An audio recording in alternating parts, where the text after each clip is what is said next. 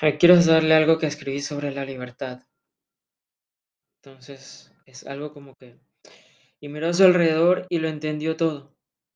No se trata de amar para ser amado, ni de dar para recibir un gracias. La vida no es un trueque, no es un yo te doy y tú me das. La vida comprendió.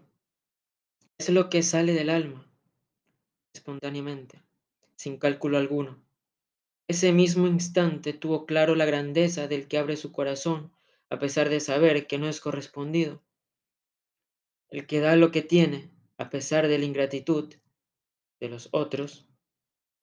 Ese mismo instante liberó su vida de ataduras, rompió las cadenas de necesitar las respuestas de los otros.